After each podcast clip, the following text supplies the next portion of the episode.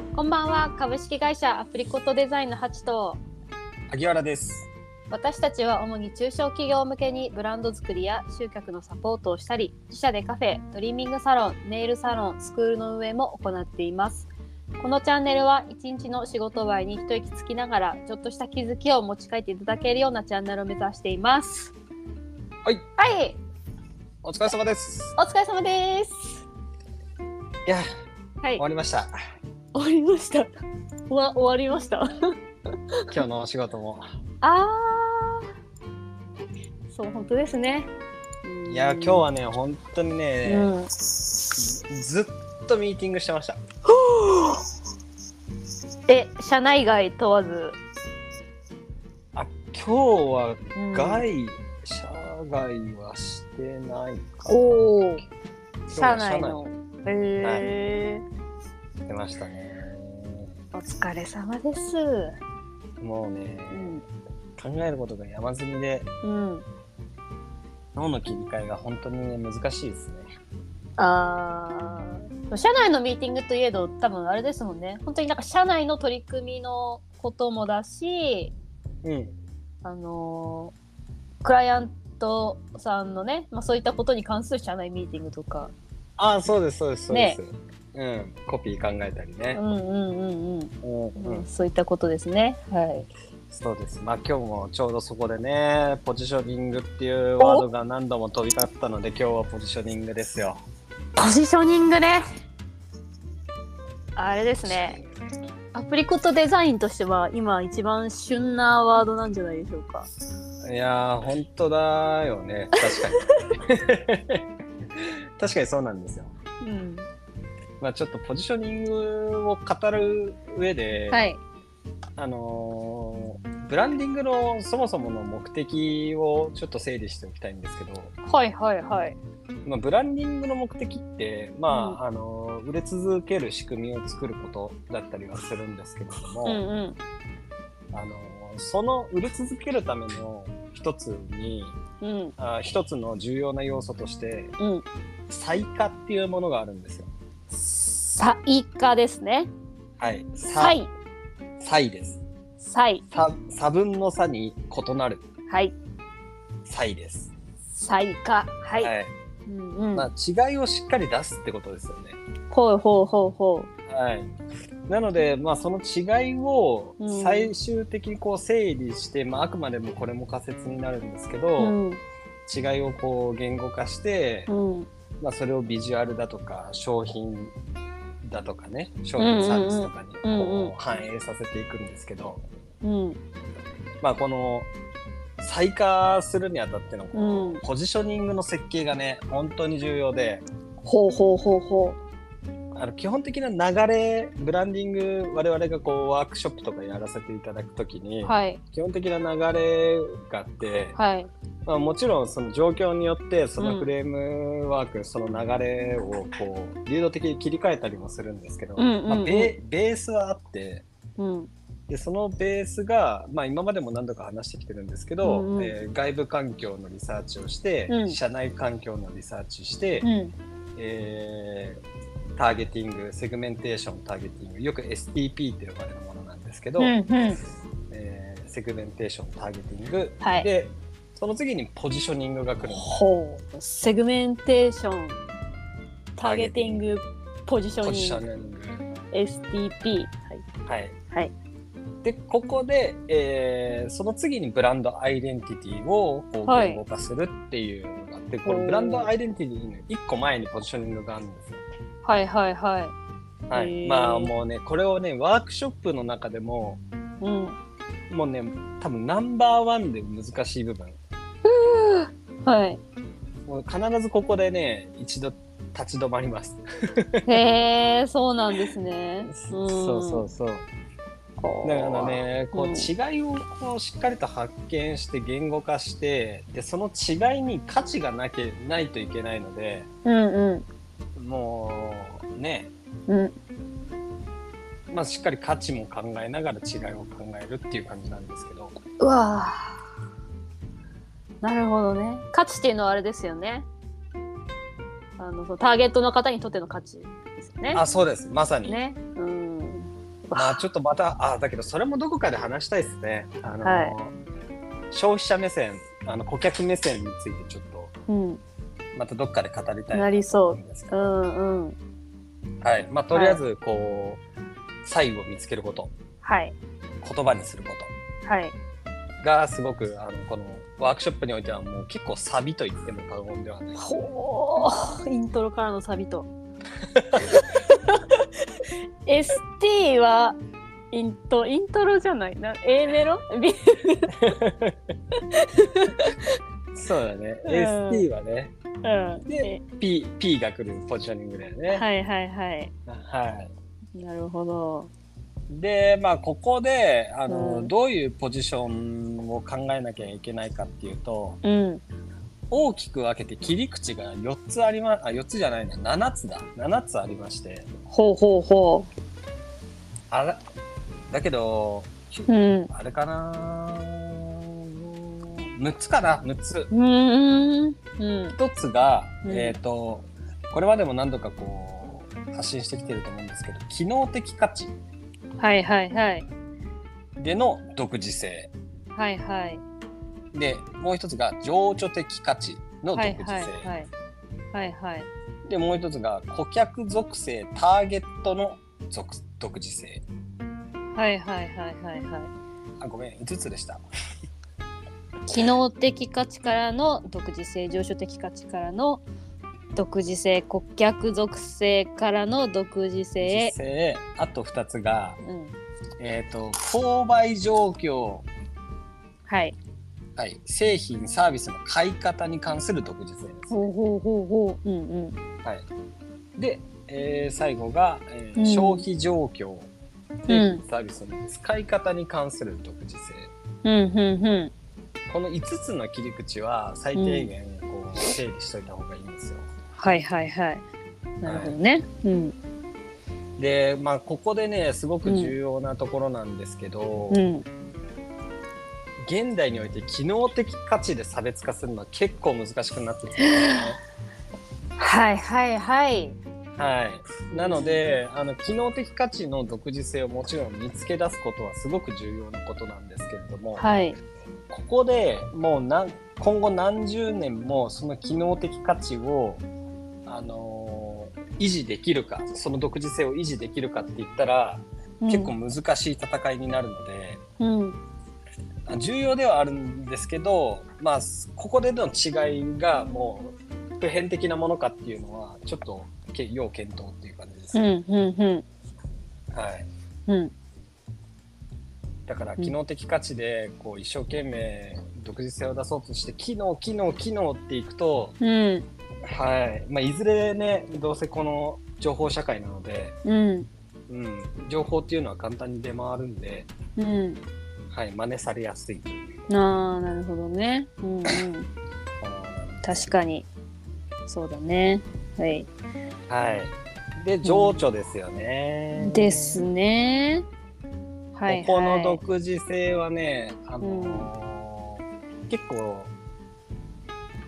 デザインとかにもうんあの少し反映される部分かもしれないですね。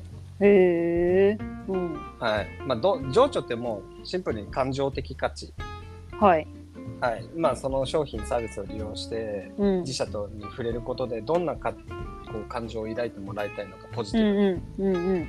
ブ、うんであの分かりやすいのが、えースタバ行くのとやっぱりドトール行くのってちょっと感情が違うと思うんですよね。うんうんうんディズニー行くのとうん。うユん。ニバ行くのってちょっと感情違うと思うんですよ。はい。うん。はい、でその感情的な価値での、えー区別っていうのも、うん。えーしっかりと言語化しておく必要があるんでほう、なるほどですね。ここがね結構難しいところです。うん、なんか難しそうです。はいだって、ディズニー行くのとユニバ行くの。感情的な違いって、 ななんだろうってね。そうそうそうう、ん感情を言語化する感じですよね。ですね。うんなんかかもなるほどう、まあ、これはもう別に正式にねそれぞれが発表してるわけではないのではいあ。くまで僕の主観になっちゃうんですけどはい。あのディズニーってどっちかというとこうなんだろうな夢と魔法の国っていうアイデンティティにも表れている通り、はい。まあ、なんかアニメの世界にこう入り込んだようなイメージうで、んうん。うん、なんだろうねどっちかというとワクワクする感じ、うーん、確かに。ううんうん。なんかより作り込まれた世界観って感じですね。。あそうそうそうそうそうん、うでまあ本当に非現実的な世界はい。でユニバってどっちかというとなんかこう発散するイメージなんですよね、ああ、なるほどですね。うん。そう騒いでこう確かに。そうまあ実際こうゾンビとかうん。はねあの街の中に出現させたりとかさいはい。そうなんかうん可愛らしいとかワクワクっていうよりはもうヒヤヒヤドキドキみたいな、うんうんうんうん。うん、なんかそんなイメージですよねユニバース確かに。うんうん。わかりやすい。そうそう、うんまあなんかそういう独自性もね本当に必要で、うんうん。はいでえーっと次がターゲット属性ですよね、うんうんあのー何度かこれまでも話している通りうん。うん。お客さんの層もブランドイメージにすごく影響するんですよ、うんうん。ここのね設計ってすごく重要で、うん。特に今後こう新しい店舗とかうんやられる方に関してはこの最初お客さんがどういう層来るのかっていうところもうん。うん。あの考えておいた方がいいと思ってそれが結構お店のイメージになるのではい。あの思っていた以上に、まあ、我々が提供したいのってあの、老若男女あのは楽いしめるうんうんカフェ、はい。でまあ本当に本読む人も来てほしいしはい。あのシンプルにあのなんだろうねお昼とかにこうゆっくりくつろぐようなカフうェんうんにしたいと思ってても、うん。なんかすごくあの、うん若者うん。若年層の方がこう、うん多いお店っていう認知をされてしまったら、うんあの多分僕30代うんなんですけどうんうん。ああ俺一人じゃ行けないなちょっと行うんうんうんうんうんうんきにくいなって、うんうん、なってしまうと思うんですよね。確かにうんうんまあ、行くなら嫁さんと一緒に行こうかなみたいな。はいはいはいそうそう。なので、まうあ、んしっかりと、えっ、と、一応、競合とかのうんお客さんの層も洗っておいて、うん競合にはどういうお客さんが集まっていて、自社にはどういうお客さんを集めていきたいのか。ああなるほどですねそうそう。まあ、それがほ本当にイメージとかにも直結するんで、独自性が現れる部分でもあるんですよね。おーなるほどなるほどはいは前い例えで、ハチも分かりやすいって言ってたのが、スターバックスでもマック持ってさ、うんちょっとおしゃれでさ、はいはいはい綺麗めな服みんな着てさ。確かにそうだねそういう感じだよねそうそうそうそうそうそうそうそうそう。 Windows じゃちょっとみたいなねそうそうそうそうそう Windows じゃちょっと大変恐縮ですっていう。ねなんかそんな感じですよねそうそう。けどなんか都心にしかないのかなよくわかんないけど、あのルノアールっていう喫茶店あるじゃないですか。あルノールなんか知ってますよああそうそう。ルノアールとかは結構ね、サラリーマンの方とかさはいイメージあるじゃん。いらっしゃいますねはいはいはい。だからそういうところですよね。ターゲットはあのなるほどですほうはいうんうんで次が購買状況。はいこれは買い方っすよね。はいで買い方はこれもね今の時代ちょっと難しい部分はあるんですけどはいまああのサブスクとか、はいはいはい、あの競合は基本的にあのなんだろうねうん買い切りというかねはいはい買い切りとかですサービス展開してるんだけれども、じゃあじゃあう自社はうんどうなんだろうって考えた時に、はいはい、あのじゃあ定期購入とかにするみたいなサブスクプランにするとか、はいはいはいはい、とか、あとは流通とかも多分含まれてくると思うう。ーん前話したや流つ通だ方法。そ。はいはいうあの、あれか。お土産ねお土産ね。お土産をの制限の話ですねそうですね。はいはなるほどうんで消費状況ですよね消費状況。うん次うん。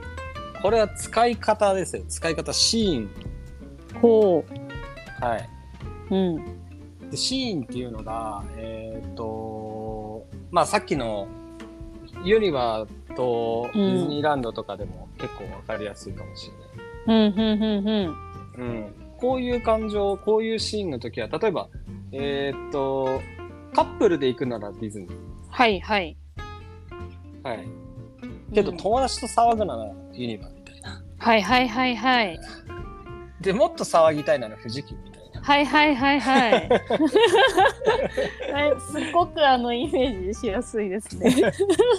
だからなんか使い方だよね、本当に。ああ、なるほどね。うーん。消費の仕方。はい、はい。はい。うん。に関する独自性。はい。はい、でこれ全てでこううん違いを出すことってまあまあ難しいんですよ。うん、うん。まあまあ難しくて、うん。まあ、あとはもう機能的価値とか情緒的価値、まあ、特に機能の部分で言うとねうん、もしかしたらた料金的な違いとかさ、うん、うん。うん、あとはなんだろうな、まあ、利便性による違いとかねはい、はい。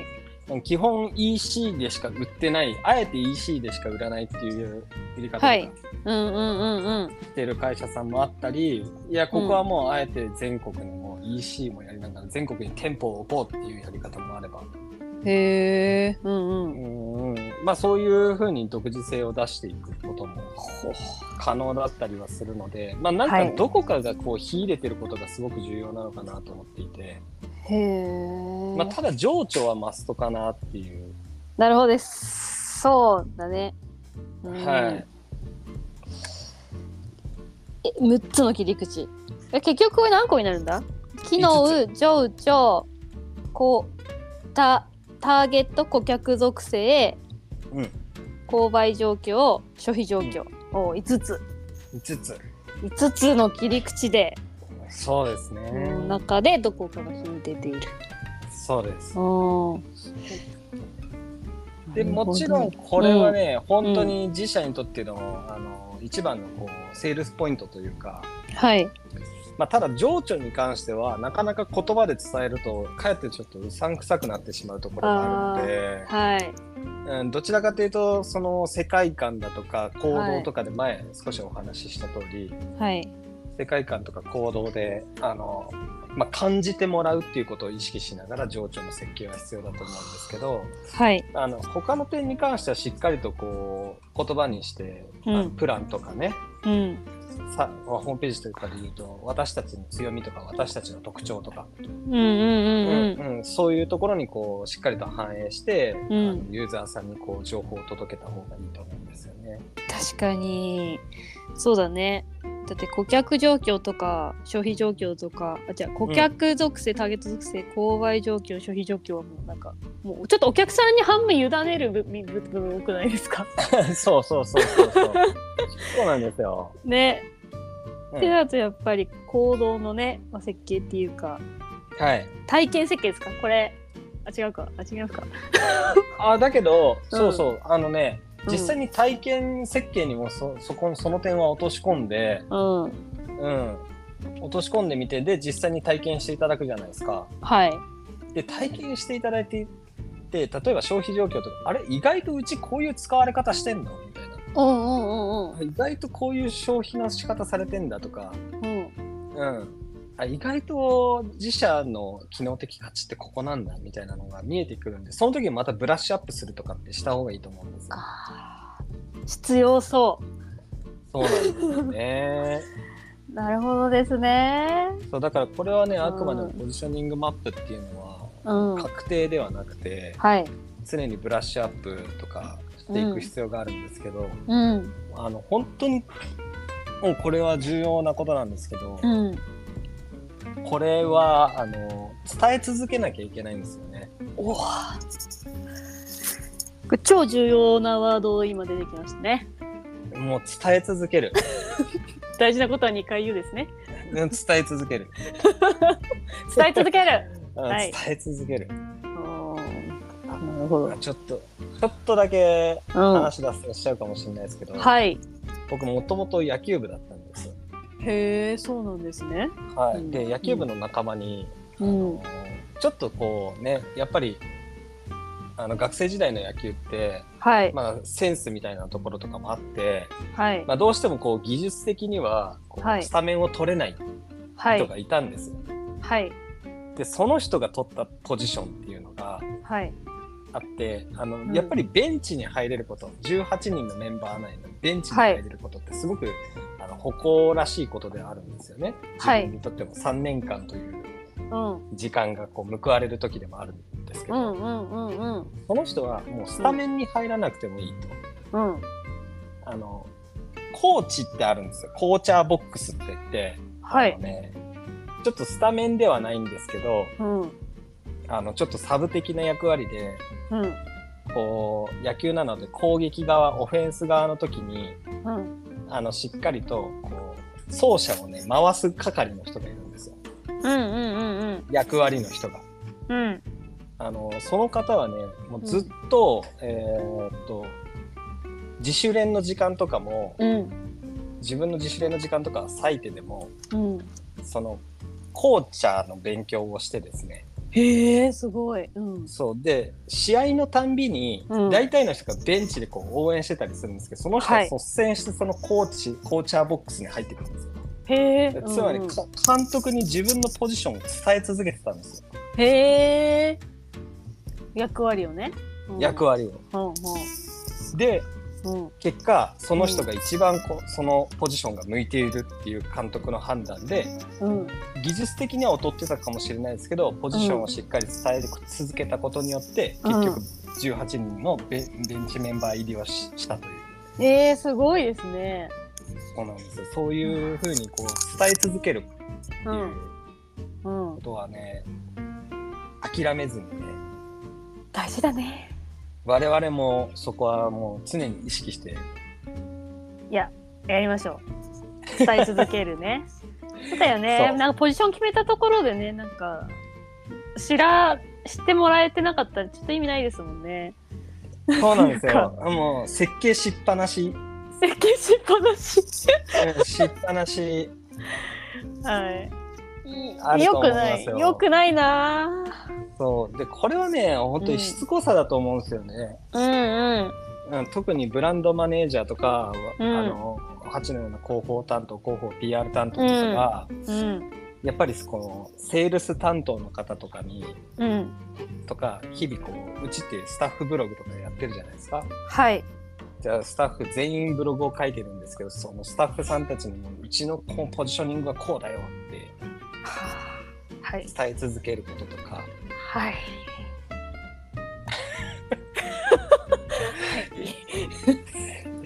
できてるかな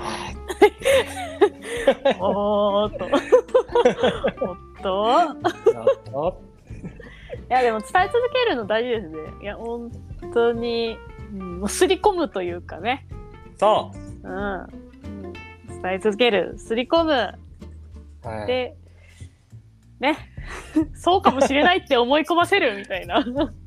そうなんですよそうなんですよ本当にねまあだから、うん結構ポジショニングマップってえ、、うん、まあ、考えるのも大変なんですけれどうも、ん、どちらかというとその、まあ、ポジションって要は居場所じゃないですかうん、居場所をこう伝え続けるっていうのはうん、なかなかそれをイメージとして植え付けていく浸透させていくっていうのはもうなかなか簡単にできるものではないので、いやそうですよね。うん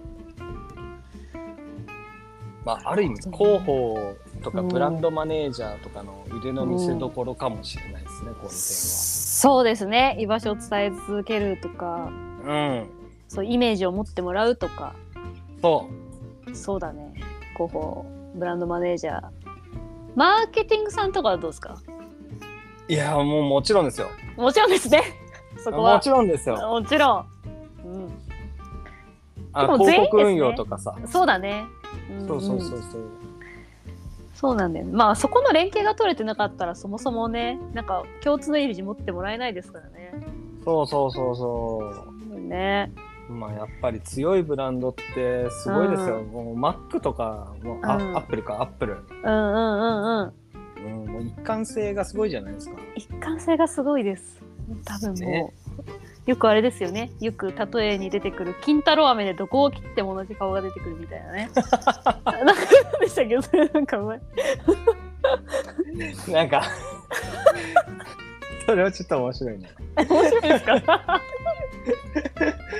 そうそうそう誰かがこの例え使ってたと思うんですけど誰誰誰が使ってたのそれそれ誰が使ってたのちょっと忘れちゃいました けど。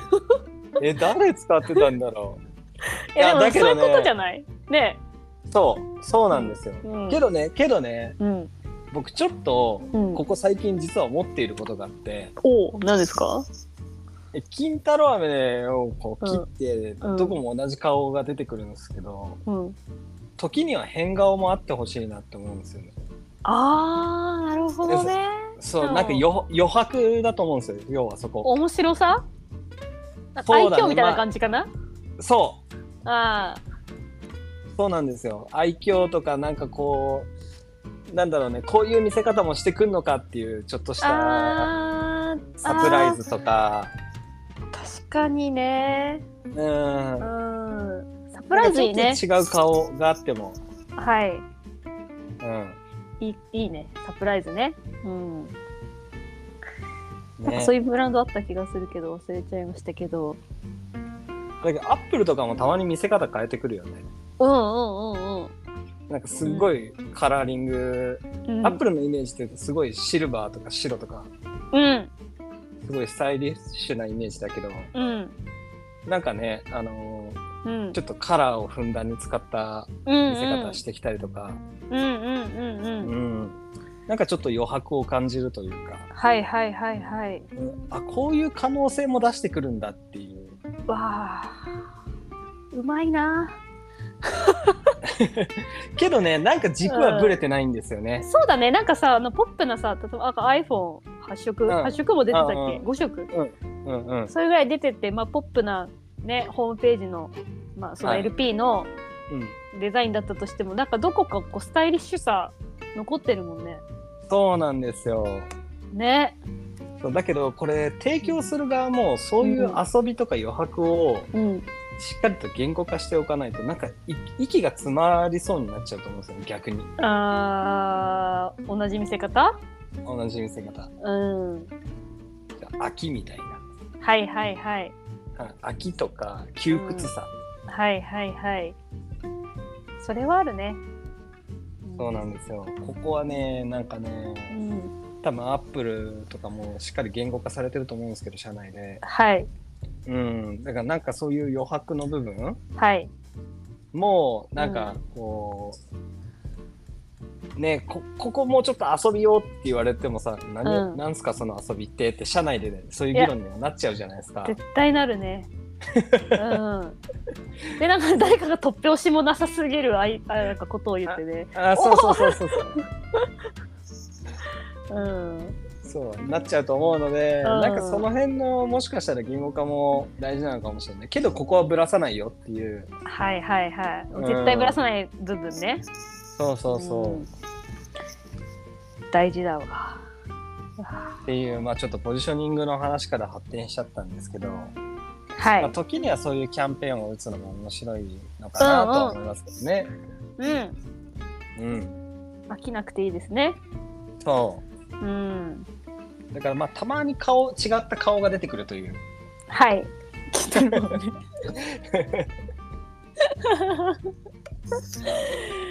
いやーわかりやすかったです、はい長くなっちゃいましたが、いやいやいやありがとうございます、うん、こんな感じでございます。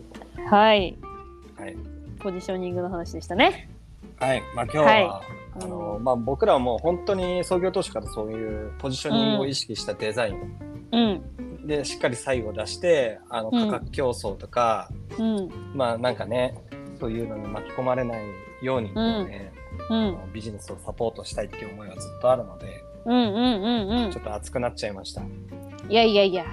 はい。で、これからはね、さらに伝えるっていう部分もね、そうです。ね、力を入れていきたいということです。はい。はい。今日はそんなところです。はい。ありがとうございます。ありがとうございました。はい。では、では、はい。今日もこの辺りで。はい、お疲れ様でした。はいお疲れ様です。はーい。はい。